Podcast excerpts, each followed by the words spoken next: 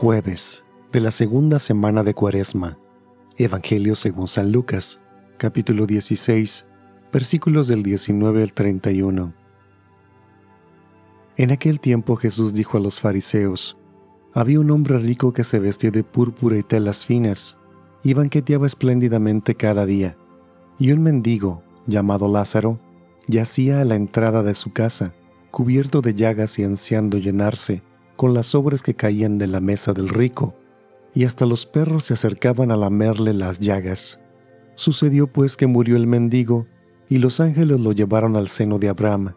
Murió también el rico y lo enterraron. Estaba éste en el lugar de castigo, en medio de tormentos, cuando levantó los ojos y vio a lo lejos a Abraham y a Lázaro junto a él.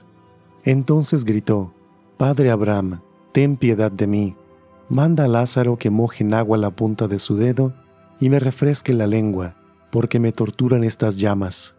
Pero Abraham le contestó, Hijo, recuerda que en tu vida recibiste bienes y Lázaro en cambio males. Por eso él goza ahora de consuelo, mientras tú sufres tormentos.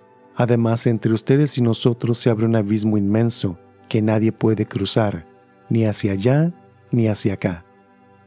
El rico insistió, te ruego entonces, Padre Abraham, que mandes a Lázaro a mi casa, pues me quedan allá cinco hermanos, para que les advierta y no acaben también ellos en este lugar de tormentos.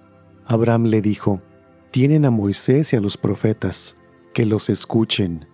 Pero el rico replicó, No, Padre Abraham, si un muerto va a decírselo, entonces sí se arrepentirán.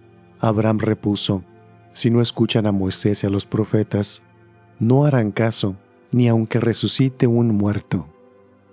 Palabra del Señor.